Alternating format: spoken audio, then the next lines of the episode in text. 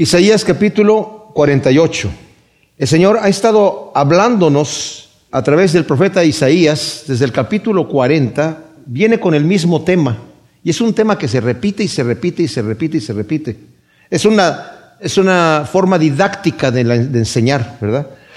El Señor nos repite muchas veces las cosas y de hecho cuando vemos nosotros, por ejemplo, en los evangelios, algunas de las frases que dice el Señor, las vemos en una parte en una, de su ministerio, en un evangelio, y lo vemos más adelante, en otro evangelio.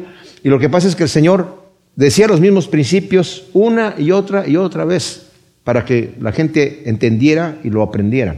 Entonces, continúa repitiendo las exhortaciones de parte de Yahvé contra la hipocresía y la idolatría de Israel. El Señor había escogido a Israel como un pueblo especial y lo va a volver a decir aquí en este capítulo. Y cuando el Señor repite, yo tengo que repetir también, ¿verdad? Porque el Señor nos vuelve a decir, o sea, Isaías ya había dado esa profecía, pero ¿saben por qué está repitiendo tanto el Señor? Los mismos conceptos una y otra vez porque el pueblo rebelde no lo quería recibir, no lo quería reconocer. En ese momento Isaías está profetizando 210 años antes de que regresen de Babilonia. Como he dicho, en este momento Babilonia ni siquiera era una potencia mundial, era una nación, una ciudad pequeña, literalmente, ¿verdad? Empezaba a crecer por cuanto ya los asirios, que era la potencia mundial, habían sido derrotados por el ángel de Yahvé que mató 185 mil de los asirios. Y ya le dice la escritura, nos dice que de los más valientes del ejército de Asiria, fueron los que fueron destruidos. Entonces ya Asiria nunca más se volvió a levantar. El rey más adelante, sus hijos lo asesinaron, estaba adorando en el templo de su ídolo, de su Dios, y sus hijos llegaron y lo asesinaron ahí. Y ya no se volvió a levantar Asiria, fue decayendo, decayendo, decayendo, decayendo, pero Babilonia fue creciendo.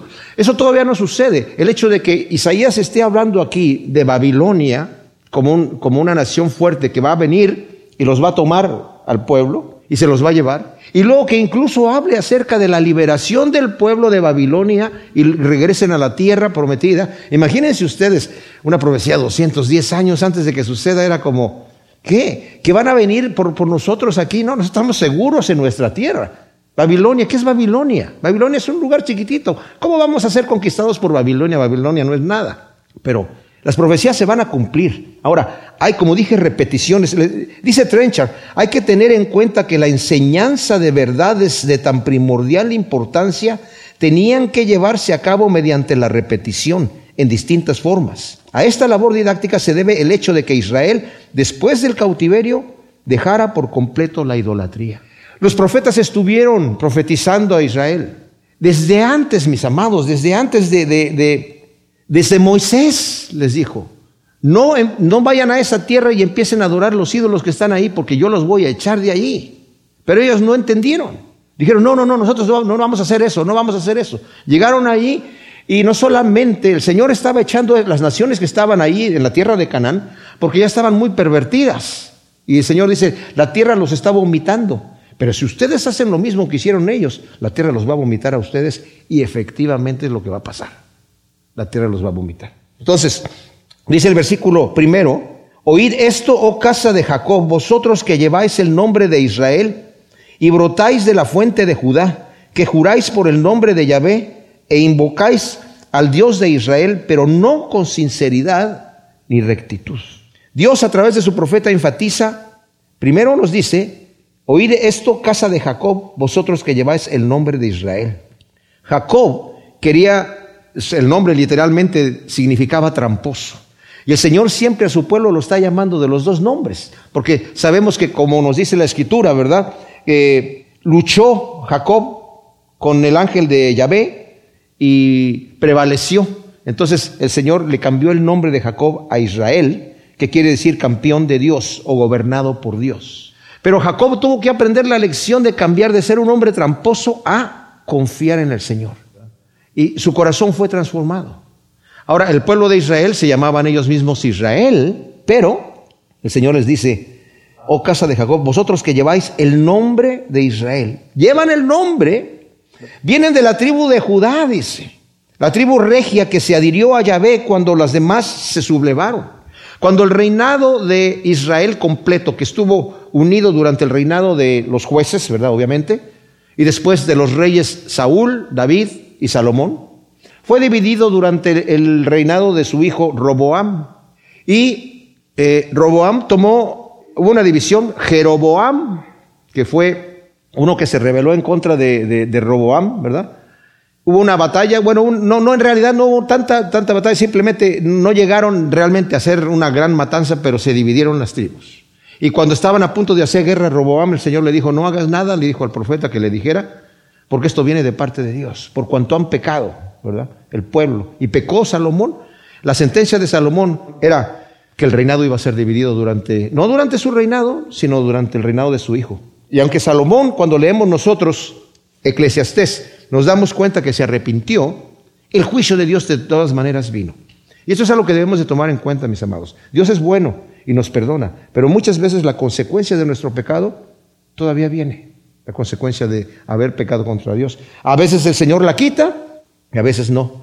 Entonces, en esa división que hubo, el reinado del norte siempre estuvo en contra de Dios, porque Roboam levantó dos becerros de oro Dijo, yo no quiero que la gente regrese allá a Jerusalén a adorar. ¿Qué tal si, si se van para allá y se vuelven a unir a Roboam? Y como tuvo temor, a pesar de que el profeta le dijo, si tú honras a Dios, tu reinado va a ser firme.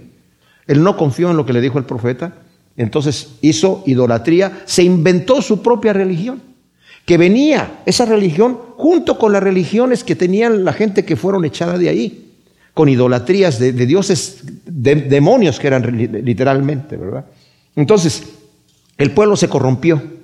Y Judá, que fueron los que se quedaron fieles, digamos, con Roboam, fieles a la adoración de Dios, les dice, ustedes que tienen el nombre de Judá, vienen de ahí, ¿verdad?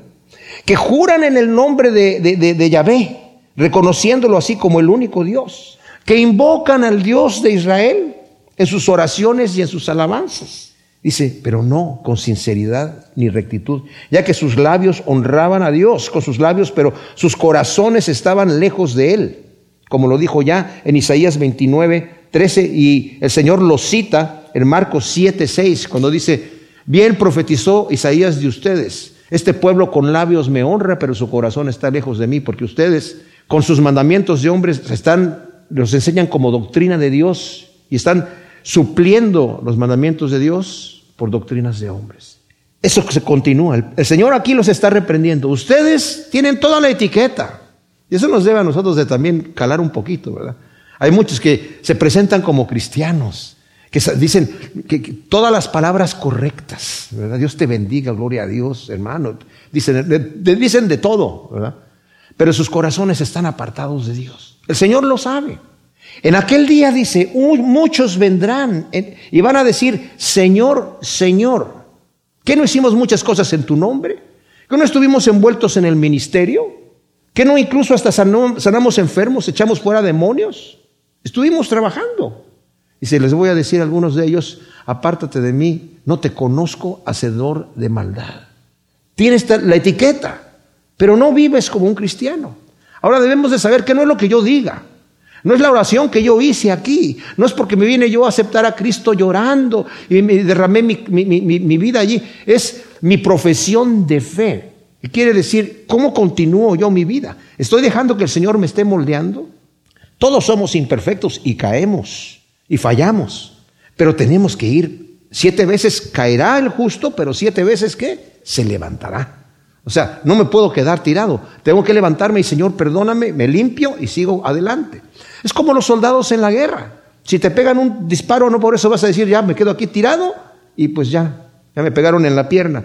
No, hay que seguir, hay que seguir, hay que seguir, hay que seguir, ¿verdad? Hasta que Dios diga, ahí se terminó el asunto. Entonces, dice, ustedes son hipócritas, ustedes son idólatras, ustedes tienen todo lo de afuera. Y en el, fíjense que en el primer capítulo de Isaías, el Señor está reprendiendo al pueblo de Israel y les dice, oíd cielos y tierra, escucha que habla Yahvé, crié hijos y los engrandecí, pero ellos se rebelaron contra mí. El buey conoce a su dueño y el asno el pesebre de su señor, pero Israel no me conoce, mi pueblo no tiene entendimiento. Oh gente pecadora, pueblo cargado de maldad, generación de perversos hijos depravados. Abandonaron a Yahvé, despreciaron al santo de Israel y se volvieron atrás. ¿Dónde seguirlos hiriendo? Si se siguen rebelando, toda la cabeza está enferma y el corazón agotado. Desde la planta del pie hasta la cabeza no hay nada sano, solo llaga, contusión y heridas supurantes, no drenadas, ni vendadas, ni aliviadas con ungüento. O sea, Señor dice, yo los he castigado tanto que están morados, están, están con llagas por todos lados, y, ¿a dónde, dónde les puedo yo disciplinar? Para que entiendan. Vuestra tierra está asolada, vuestras ciudades incendiadas, vuestro país devorado entre vosotros mismos, desolado como la desolación que causan los extraños. La hija de Sión ha quedado como un cobertizo de viñedo, como choza de melonar, como ciudad sitiada. Y luego el Señor dice en el versículo 11, por ejemplo, dice, ¿de qué me sirve? Dice Yahvé, la multitud de vuestros sacrificios. Harto estoy de los holocaustos y de carneros y de cebo de ganado. No quiero sangre de bueyes, ni de corderos, ni de machos cabríos. ¿Quién demanda esto de vuestras manos cuando os presentáis ante mí pisoteando mis atrios? Fíjense lo que dice. Están pisoteando mi, mi, mi, mi templo. Entran con sus pecados, con su hipocresía. No sigáis trayendo ofrendas inútiles, el incienso me es abominación, también los novilunios, los sábados no los puedo, eh, y el convocar asamblea, no tolero la iniquidad junto con la asamblea solemne. Mi alma aborrece vuestras solemnidades y vuestros novilunios, se me ha vuelto una carga que no soporto más. Así que cuando extiendan sus manos hacia mí, no voy a escuchar. Lávense, purifíquense, quiten eh, de mi vista la maldad de sus obras y cesen de hacer mal. Aprendan a hacer lo bueno, busquen la justicia, enderecen al opresor, defiendan el derecho del huérfano y aboguen por el derecho de la viuda. Y luego dice, vengan después a mí, entremos a cuentas. Y si tus pecados sean, fueren como la grana, como la nieve, van a ser emblanquecidos. Aunque fuesen rojos como el carmesí, vendrán a ser blancos como la lana. Si sois bien dispuestos y obedientes, comeréis de lo mejor de la tierra. Pero si ustedes rehusan y os rebeláis, la espada os devorará porque la boca de Yahvé lo ha dicho. Y es exactamente lo que Isaías le sigue diciendo aquí. Ustedes no han querido arrepentirse. Y que ustedes pensarían, bueno, ya con una, con tanta exhortación de Isaías, ya la gente diría, oye, pues hay que, hay que, si no, nos arrepentimos. Les decían, oye, ya nos tienes cansado. Estás diciendo lo mismo, lo mismo, lo mismo, lo mismo, ta, ta, ta, ta, ta, ta, ta, ta, ta. ¿Qué somos niñitos como para que no entendamos? Fíjense qué tremenda cosa. ¡Wow! Y el Señor está diciendo aquí, ustedes no están sanos en sus corazones.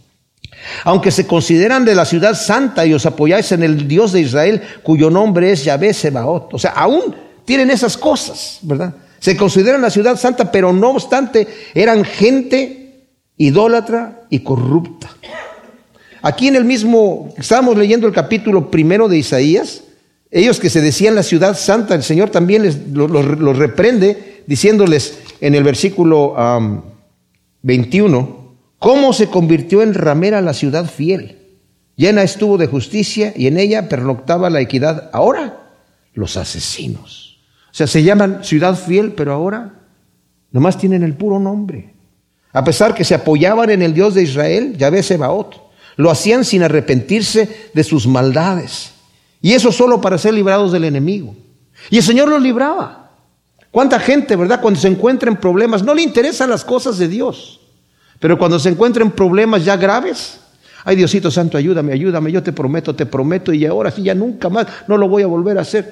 Lo ayuda el Señor y se vuelve atrás. Y sobre todo, ¿saben por qué? Porque no reconocemos muchas veces la mano de Dios. Cuando oramos para que Dios nos libre, estamos pensando Dios nos va a librar de cierta manera, va a mandar a su ángel y Shazam, lo va a hacer como yo, así de una manera que yo me dé cuenta que lo. Y cuando lo hace de, una, de otra forma, Ah, pues qué afortunado fui, ¿verdad? Ya no, Señor, gracias. No te necesito más, ya, ya, ya, me, se, me, se, me, solucionó mi situación. Y el Señor utilizó esa forma para solucionar tu situación, pero como no era la forma que tú querías, ¿verdad? Como ese niño que yo les he dicho, estaba colgándose del techo, se estaba cayendo y estaba nublado el, día y, no veían, y, ay Señor, ¿qué, voy a hacer? Me estoy, Dios, ayúdame que me estoy cayendo del techo, me estoy cayendo, me estoy cayendo y en ese, ya se estaba rebalando y en ese momento se le atora la ropa con un clavo. Ya tiene la manera de levantarse ya no, gracias Señor, ya estuvo. Ya muchas gracias, no, no, no, el clavo se lo puso ahí el Señor, ¿verdad? Pero no lo, no lo reconocí así. Versículo 3. Las cosas primeras anuncié con anticipación. Sí, de mi boca salieron, yo las hice conocer, de repente actué y han acontecido, porque sé que eres obstinado, o sea, eres necio, y tus services un tendón de hierro y tu frente es de bronce. Por eso te lo anuncié de antemano antes de que sucediera, te lo hice oír, para que no dijeras, mi ídolo lo ha hecho, mi estatua de leño o de fundición lo ha ordenado. Esto es tremendísimo, mis amados. Yahvé vuelve a enfatizar que ha predicho de antemano a su pueblo.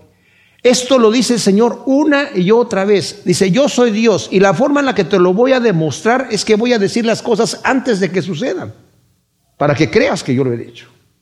El Señor, antes de que entraran en la tierra prometida, antes de que entraran en la tierra prometida, les dijo que iban a ser llevados cautivos por su rebeldía, pero que Él los iba a volver a regresar otra vez a la tierra de ellos. El Señor sabía que se iban a revelar. Miren, en Levítico, estamos hablando de la época de Moisés.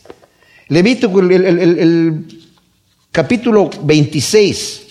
El Señor les está diciendo, eh, no te haréis ídolos, ni imagen de talla, ni os erguiréis estatua, ni lo pondréis en vuestra tierra, ni piedras labradas para postraros entre ellas, porque yo soy Jehová vuestro Dios. Guardaréis mis días de reposo y tendréis temor reverente de mi santuario.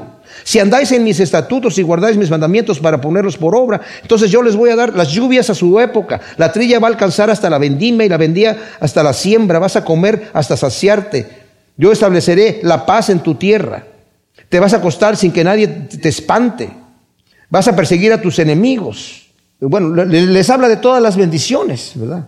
Dice, pero el versículo 14 dice, pero si, no queréis escucharme ni poner por obra estos mandamientos y rechazáis mis estatutos y vuestra alma detesta mis ordenanzas para no ponerlas por obra y traspasando mi pacto, yo también haré esto con vosotros, os impondré como castigo el terror súbdito y la fiebre que consuma sus ojos y van a languidecer el alma, en vano van a sembrar porque sus enemigos van a comer lo que sembraron. Mi rostro va a estar contra ustedes y van a huir sin que nadie los persiga. Y si con estas cosas no, no obedecen, voy a quebrantar la soberbia de su poderío y tornaré vuestros cielos como hierro y vuestra tierra como bronce, y sus fuerzas se van a consumir. La tierra no les va a entregar el producto.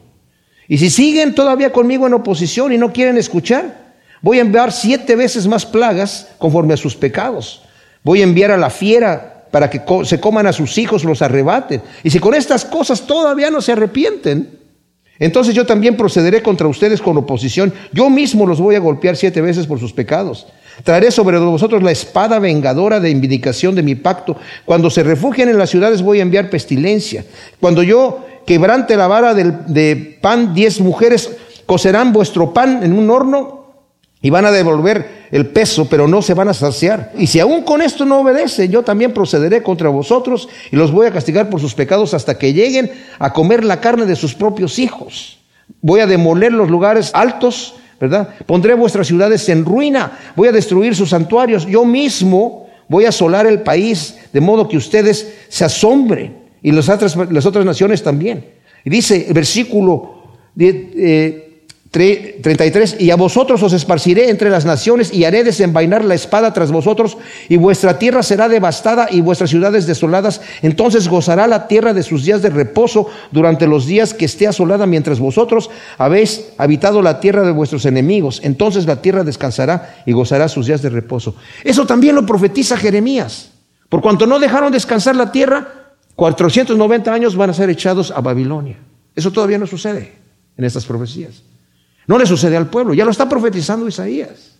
El Señor ya les está diciendo desde Levítico que eso iba a pasar. Entonces, pero también, si ustedes leen todo el capítulo 26, el Señor, el capítulo, versículo 94 dice, pero ni aun por todo esto, estando ellos en tierra de sus enemigos, los desecharé, ni los aborreceré para destruirlos, anulando mi pacto con ellos, porque yo soy Yahvé su Dios. Antes bien, me acordaré de ellos a causa del pacto con sus primeros antepasados a quienes saqué de la tierra de Egipto ante los ojos de las naciones para ser a ellos por Dios y, Señor. Estos fueron los estatutos y decretos. O sea, yo los voy a traer. Aunque me enojé con ustedes y los eché, yo los voy a traer. Desde Levítico lo está diciendo ya, lo está profetizando, que eso iba a ser el Señor, ¿verdad?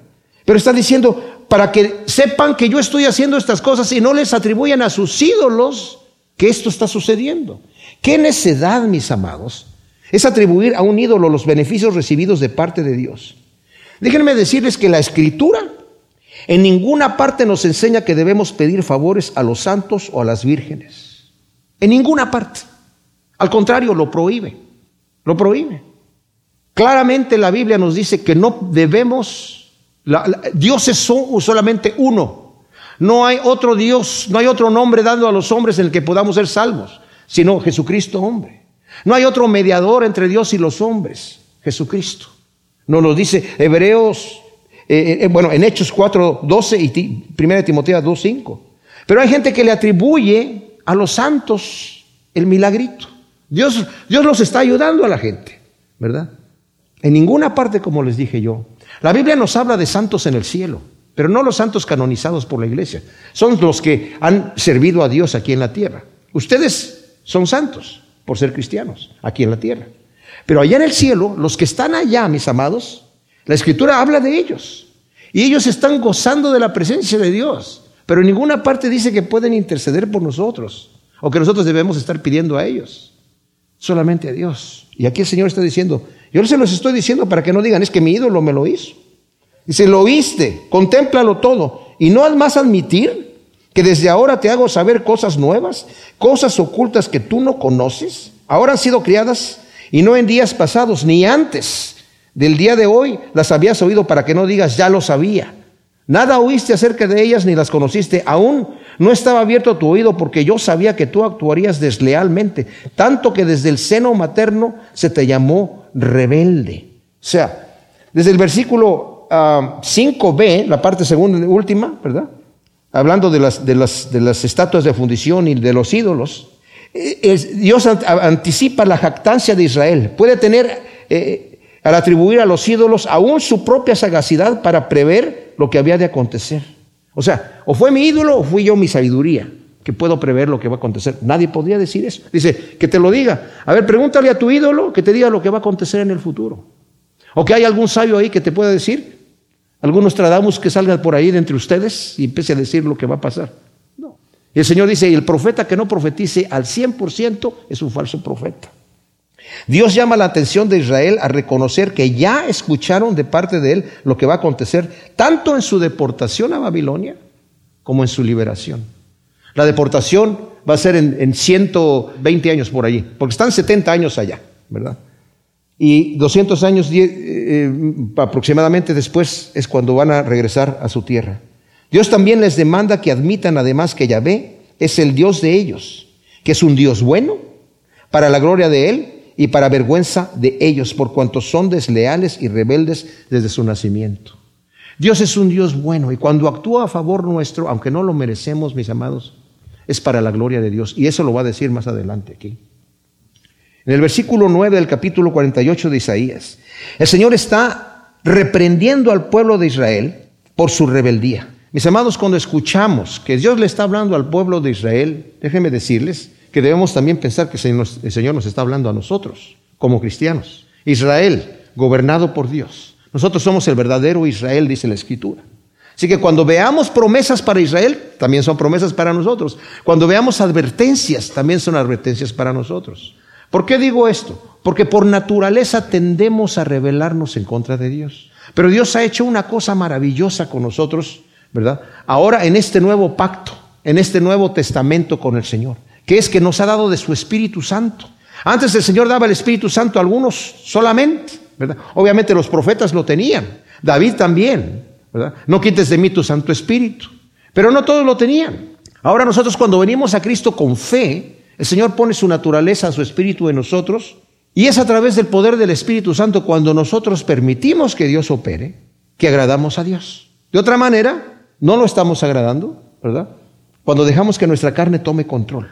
Pablo en el libro de Gálatas nos habla muy claramente sobre un tema teológico que tenemos que conocer bien y no solamente porque decimos, ah, porque yo soy cristiano ya tengo todo garantizado. Pablo está diciendo, tú tienes dos naturalezas que luchan una contra la otra. La carne está en batalla contra el espíritu y el espíritu contra la carne. Así que no te dejes guiar por la carne, sino déjate guiar por el Espíritu Santo. Porque si tú operas en la carne, y practicas las obras de la carne que nos dice ahí, que son fornicación, adulterio, inmundicia, hechicerías, eh, borracheras, orgías, todas las cosas que dice ahí, enemistades, pleitos, celos, iras, contiendas, disensiones. Los que practican tales cosas, dice, les advierto, como ya les he dicho antes, los que lo practican. no va a heredar el reino de Dios. Eso no quiere decir que yo si me enojé con, con mi esposa o con mi amigo o con mi vecino, ya estoy destituido de la gloria de Dios. No, pero si lo practico, tengo que cuestionarme si realmente soy cristiano, si lo estoy constantemente practicando, si no hay un arrepentimiento. Dice, os exhorto, los que viven así, de esa manera, no van a heredar el reino de Dios. Entonces, ¿qué tengo que hacer? Tienes que apagar la carne y dejar que el Espíritu Santo tome control de tu vida. Entonces te va a dar el fruto de amor, de gozo, de paz, de paciencia, de benignidad, de bondad, fe, de, dominio propio. De todo lo que tú andas buscando, te lo va a dar el Señor allí. Entonces dice aquí, el Señor les está eh, advirtiendo al pueblo, tú eres un pueblo rebelde, que aunque me honras de labios, tu corazón está alejado de mí. No te has acercado a mí. Me tienes como religión, entre comillas. Me conoces porque así te lo enseñaron tus padres, pero no tienes una relación conmigo. El Señor no nos vino a traer religión, nos vino a traer las buenas nuevas. El tiempo se ha cumplido, dicen Marcos. Por tanto, arrepiéntanse y crean en el Evangelio. Eso nos dice el Señor. Entonces aquí está hablando, el Señor dice, es tremendo lo que dice el versículo 9. Por causa de mi nombre difiero mi ira, para mi propia alabanza la reprimo para no destruirte. Mira, te purifico no como a plata, te probaré en el crisol de la aflicción. Por mí, por amor de mí mismo lo hago, para que mi nombre no sea profanado, porque no daré a otro mi gloria. O sea, Dios difiere su ira, no haciendo injusticia ya que Él mismo va a cargar con el pecado de ellos. Y lo hace por causa de su nombre, porque Dios es justo, salvador, misericordioso y piadoso. Qué tremendo es esto. O sea, el Señor dice, mi ira es una ira justa. Cuando hablamos de la ira de Dios, cuando lo estudiamos ya en Efesios, nos debe dar confianza, nos debe dar ese deseo de, ah, Señor, gracias que tú estás enojado contra el mal, que no lo vas a permitir, que no vas a decir, bueno, no importa que haya maldad. No, no, no. La maldad va a ser erradicada. Qué bueno. Pero ¿qué pasa con mi maldad? Yo estoy en problema porque yo soy una persona injusta. El Señor dice, no te preocupes, yo voy a diferir mi ira. ¿Y dónde la vas a echar? Me la voy a echar yo mismo. Yo voy a ir a esa cruz y voy a pagar por tu pecado. Porque perdonar así nada más sería injusto. Pero Dios, para poder ser misericordioso, se echó sobre su hombro mi pecado y se lo llevó a la cruz. ¡Wow! Dice, estoy defiriendo mi ira, ¿verdad? Y por eso dice, para alabanza mía, para no destruirte, más bien para que seas restaurado. O sea, eso de alabanza mía no quiere decir, oh, yo me quiero yo echar porras a mí mismo, no. Alabanza, ¿a qué se refiere? Porque Dios es un Dios santo, un Dios bueno, perfecto. ¿Se dan cuenta? Nuestro Dios es todopoderoso, hace lo que se le da la gana. Y como he dicho, eso nos, nos podría asustar decir, bueno, le hace lo que Él quiere, sí, le hace lo que Él quiere. Pero no te preocupes porque también es un Dios bueno, amoroso, misericordioso, que quiere tu bien, que busca tu bien al grado que te ama hasta la muerte. Entonces, difiero mira, para alabanza mía. Y luego dice aquí, el versículo 10, mira, te purifico no como a plata, te probaré en el crisol de la aflicción. ¿Qué quiere decir que te purifico no como a plata? Te voy a castigar, te voy a disciplinar, pero no te voy a dar al punto de destruirte. Te voy a meter en el crisol de la aflicción. O sea, la disciplina que necesitas para purificarte, para sacar la escoria.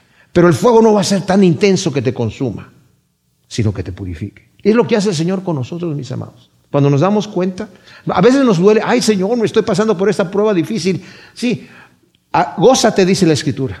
Pedro dice, nos está purificando, primera de Pedro 1, del 6 al 7. Nos está purificando como al oro, para que nuestra fe sea firme, sea pura sin contaminación, como el oro se purifica con el fuego. Pero dice, pero el fuego no va a ser tan fuerte que te consuma, sino te voy a tener que meter en, el crisol de la aflicción. ¿Y cuántos de nosotros tenemos que estar allí? Gózate, dice Santiago, cuando estés en diversas pruebas, porque eso trae virtud, trae un fruto, paciencia, perseverancia, constancia, fuerza en tu fe. Y Pedro, como ya también les hablé, nos dice, nos purifica el Señor a través de eso. No es que nos esté diciendo que quiere azul celeste que le cueste, no es porque te tienes que ir al purgatorio para que se te quiten los pecados. No, la obra está terminada, el purgatorio no existe, mis hermanos. No está aquí en la escritura. Es un invento de hombres. Cristo le dijo al ladrón que estaba ahí, cuando le dijo, Señor, acuérdate cuando vengas en tu reino. Era un hombre que había pecado mucho, por eso estaba allí, porque era un ladrón. Y él le dijo, incluso al otro ladrón, ¿te estás tú burlando todavía de, este hombre que es justo aquí? Nosotros hemos hecho mal y estamos aquí porque lo merecemos.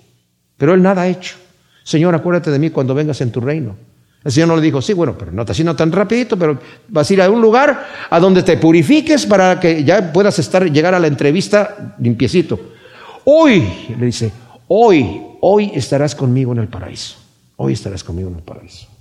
Así que, no, como dije yo, mis amados, la escritura nos habla la verdad como es, para que nosotros la aprendamos. Entonces, por amor a mí mismo, y que su nombre no sea profanado por los otros pueblos. Al ver al pueblo de Dios destruido, podrían con insolencia pensar que al triunfar sobre Israel, estaban triunfando sobre el Dios de Israel. El mismo Moisés le dijo al Señor, cuando el Señor dijo, bueno, voy a destruir a este pueblo, no, Señor, ¿qué van a decir los egipcios? Te vas a ver mal, Señor. Tú te vas a ver mal.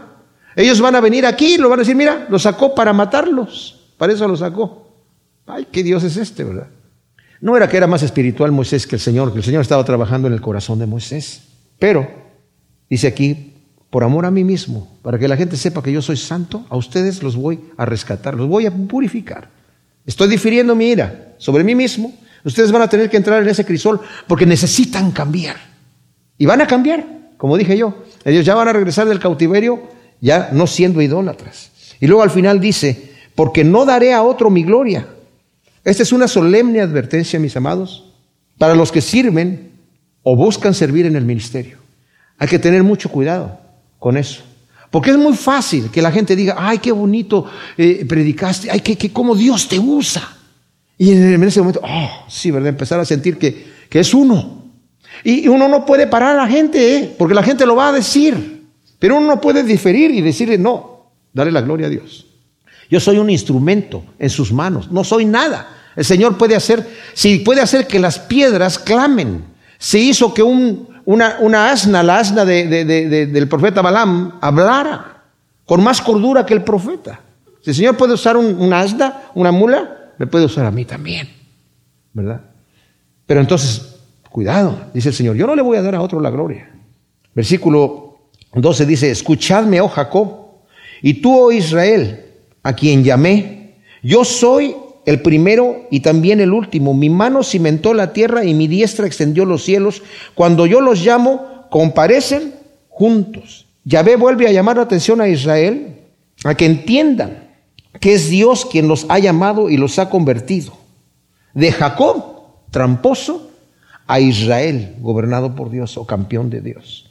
Como está en Génesis 32, 28, cuando lucha, ¿verdad? Jacob con el ángel de Yahvé. Dice, yo soy el primero y el último. Es el Dios eterno que no tiene principio y no tiene fin.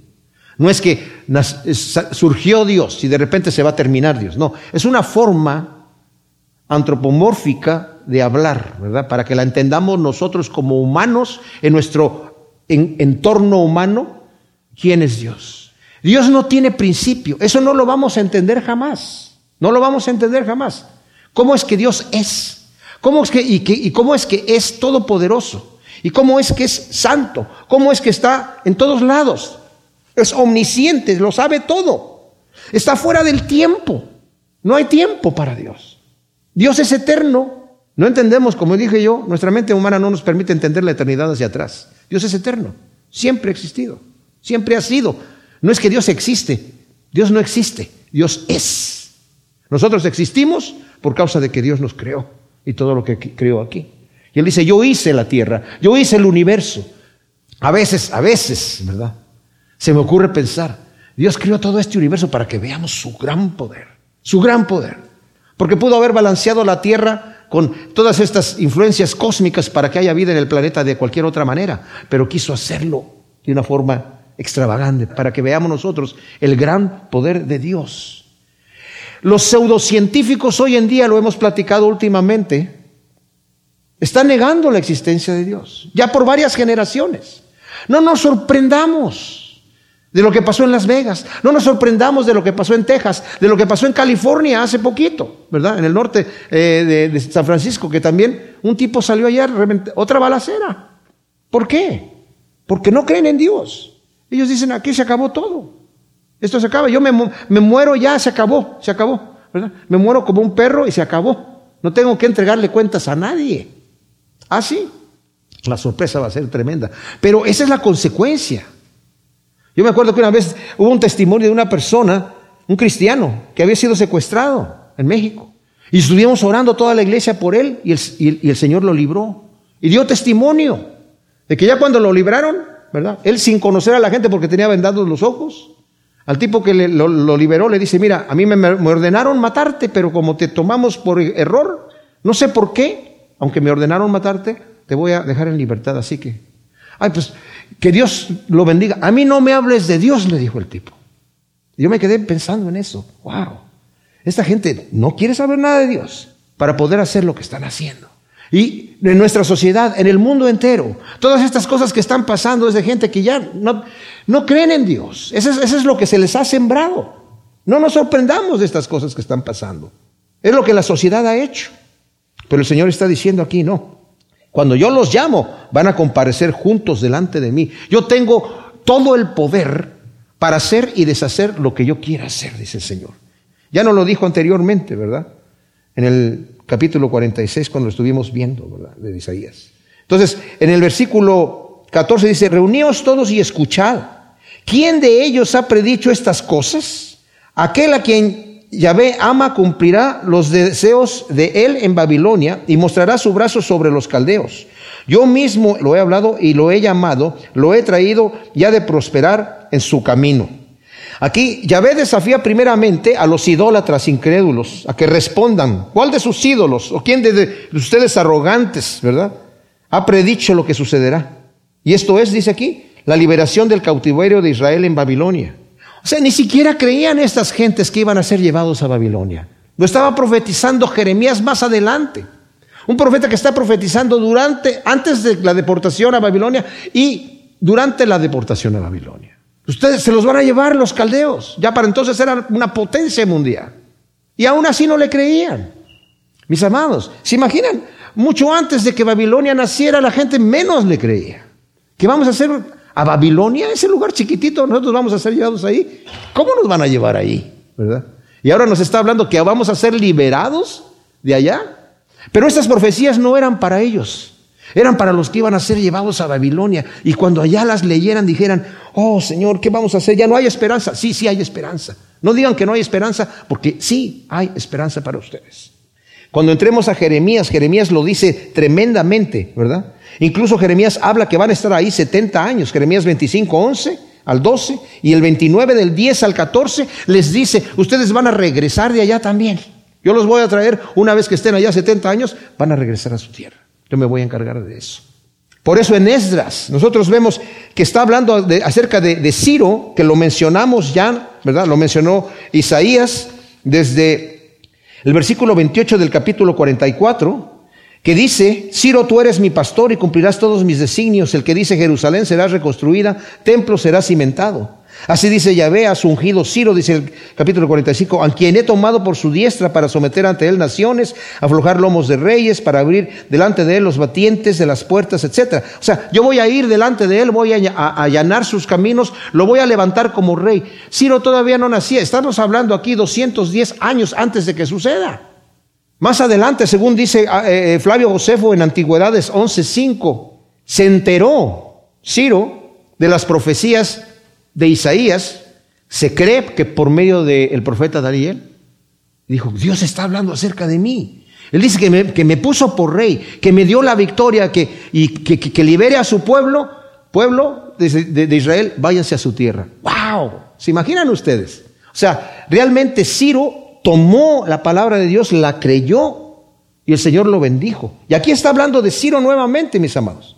Está diciendo, aquel, dice en la segunda parte del versículo 14, a quien Yahvé ama, cumplirá los deseos de él en Babilonia y mostrará su brazo sobre los caldeos. Yo mismo he hablado y yo lo he llamado, lo he traído, ya de prosperar en su camino. O sea, el Señor le está llamando al que ama. Es un tipo de Cristo que ya sabemos que el Señor le dijo en su bautismo y en el monte de la, transfiguración, vino una voz del cielo que dijo, este es mi Hijo amado en quien yo tengo complacencia, óiganlo a Él. Es un tipo aquí de, el Mesías. Y luego Isaías también, otro tipo de Cristo, nos dice aquí, acercaos a mí, dice el versículo 16, oíd esto, yo no hago predicciones en secreto. Está hablando de sí mismo Isaías. Cuando suceden yo ya estoy ahí y ahora me ha enviado Adonai, Yahvé y su espíritu. O sea, Isaías hace un llamado de parte de Dios al pueblo para que se acerquen a oír las profecías, que no se han predicho en secreto, sino que públicamente se han proclamado en forma repetitiva. Es triste notar que Israel va, e-, ellos endurecían sus corazones burlándose de las profecías de Isaías, pero ya una vez en el cautiverio de Babilonia van a saber que se está cumpliendo sus profecías al pie de la letra, tanto en la deportación como en el regreso. Vemos que es un tipo de Cristo, ¿verdad? Porque está diciendo aquí, y ahora me ha enviado a Donai, Yahvé y su espíritu. En Isaías 61.1, que fue el versículo que el Señor utilizó en su primera predicación en Nazaret, dice, el espíritu de Yahvé está sobre mí y me ha enviado a liberar a los cautivos. Como dije yo, Ciro es un tipo de Cristo porque libera a los cautivos, e Isaías también es otro tipo de Cristo porque dice, me ha llenado con su espíritu, ¿verdad? Y luego dice el versículo 17, así dice Yahvé tu Redentor Santo de Israel, yo soy Yahvé tu Dios que te enseña para tu provecho. Te conduciré por el camino en que debes andar. Si hubieras atendido mis mandamientos, entonces tu paz habría sido como un río y tu justicia como las olas del mar. Tu descendencia sería como la arena, como sus granos los vástagos de tus entrañas, y tu nombre nunca sería cortado ni destruido delante de mí. Fíjese, el Señor dice, yo te estoy enseñando para tu provecho. Si me hubieras escuchado, tendrías paz, tendrías prosperidad, te hubiera bendecido. Ya se lo dijo en, en, Levítico y se lo dice también en Deuteronomio. Si tú guardas mis mandamientos, miren, mis amados, los mandamientos de Dios no son arbitrarios, son para nuestro beneficio. No es que Dios nos dé mandamientos porque yo soy Dios y se me antojó decir estas cosas. Son para nuestro beneficio. pero además se encarga Él mismo. No solamente vas a ser bendecido por guardarlos, como dice David, tu siervo ama tus mandamientos, en guardarlos hay gran bendición y gozo para mi vida. El Salmo 19, el Salmo 119, los dos salmos todos hablan acerca de esto, de la importancia de guardar los mandamientos de Dios para beneficio propio. Pero además Dios dice, y yo te prometo que además yo personalmente te voy a bendecir. Aparte de que vas a ser bendecido guardándolos. Pero por el otro lado, si no los guardas, ¿qué pasa? Vas a sufrir las consecuencias. El pecado te va a destruir y yo me voy a encargar de empujar con el dedo también la destrucción sobre tu vida. Por rebelde.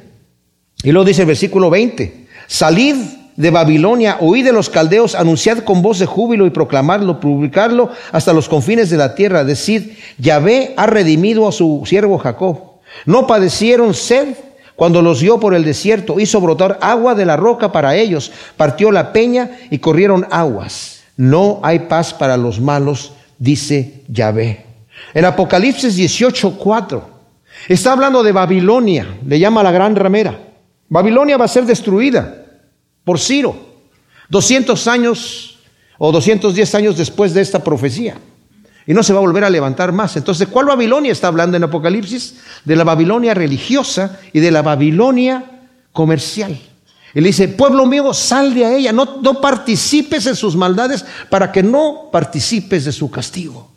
Qué increíble que está profetizado desde acá. Y dice también aquí, Anunciadlo, dice, con voz de júbilo y proclámenlo hasta los confines de la tierra. Esas, hay buenas nuevas de salvación que deben oírse hasta los confines de la tierra. El tiempo se ha cumplido, arrepentidos y creen en el Evangelio, dijo el Señor en Marcos 1.15, su primer mensaje. Y así como Yahvé sustentó a su pueblo por el desierto cuando salió de Egipto hacia la tierra prometida, lo sustentó de regreso del cautiverio. Y así nos sostiene a nosotros rumbo a la gloria celestial. No obstante, dice ahí, no hay paz para el impío. Si hubieras guardado mis mandamientos, tu paz sería como un río, pero no hay paz para el impío. Para el rebelde, al que dice, no, yo no, no quiero eso, yo no quiero eso, yo voy a mi manera. Yo voy a guardar las cosas a mi manera y voy a vivir a mi manera. Y yo no me voy a estar sometiendo a las cosas de Dios. No, yo voy a hacer lo que yo voy a hacer. Muchas gracias por la información y eso va a ser así. Dice, entonces vas a ser un impío.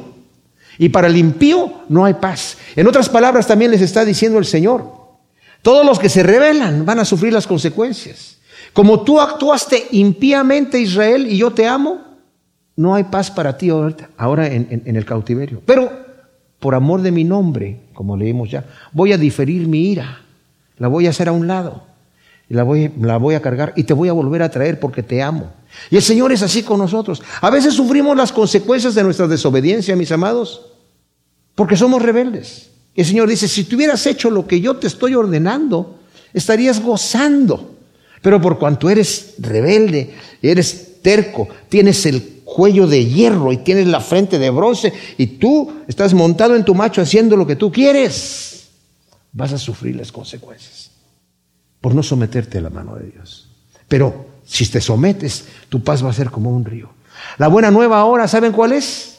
Que el Señor en Cristo Jesús podemos, eh, porque el Señor lo hace, dice, vamos a entrar a cuentas, ya lo leímos en el capítulo 1 de Isaías, y va a ser borrón y cuenta nueva. Y la cuenta nueva está limpia. O sea, te castigué, sufriste, aprendiste la lección, ok. No hay recelo, no hay remordimiento, ya no me voy a acordar, dice el Señor, de tus iniquidades, las voy a echar fuera, jamás las voy a recordar. Y si Él no las recuerda, no se las recordemos nosotros, porque el Señor las perdona y las perdona en serio. Gracias Señor, te damos por tu palabra. Gracias por tu amor infinito y te pedimos, Señor, que todas estas cosas, todo lo que viene de ti quede en nuestros corazones, solamente lo que viene de ti, Señor. Y que podamos realmente amarte y agradecerte, Señor, por todo lo bueno que tú eres con nosotros. Te amamos, te amamos y te damos gracias en el nombre de Cristo. Amén.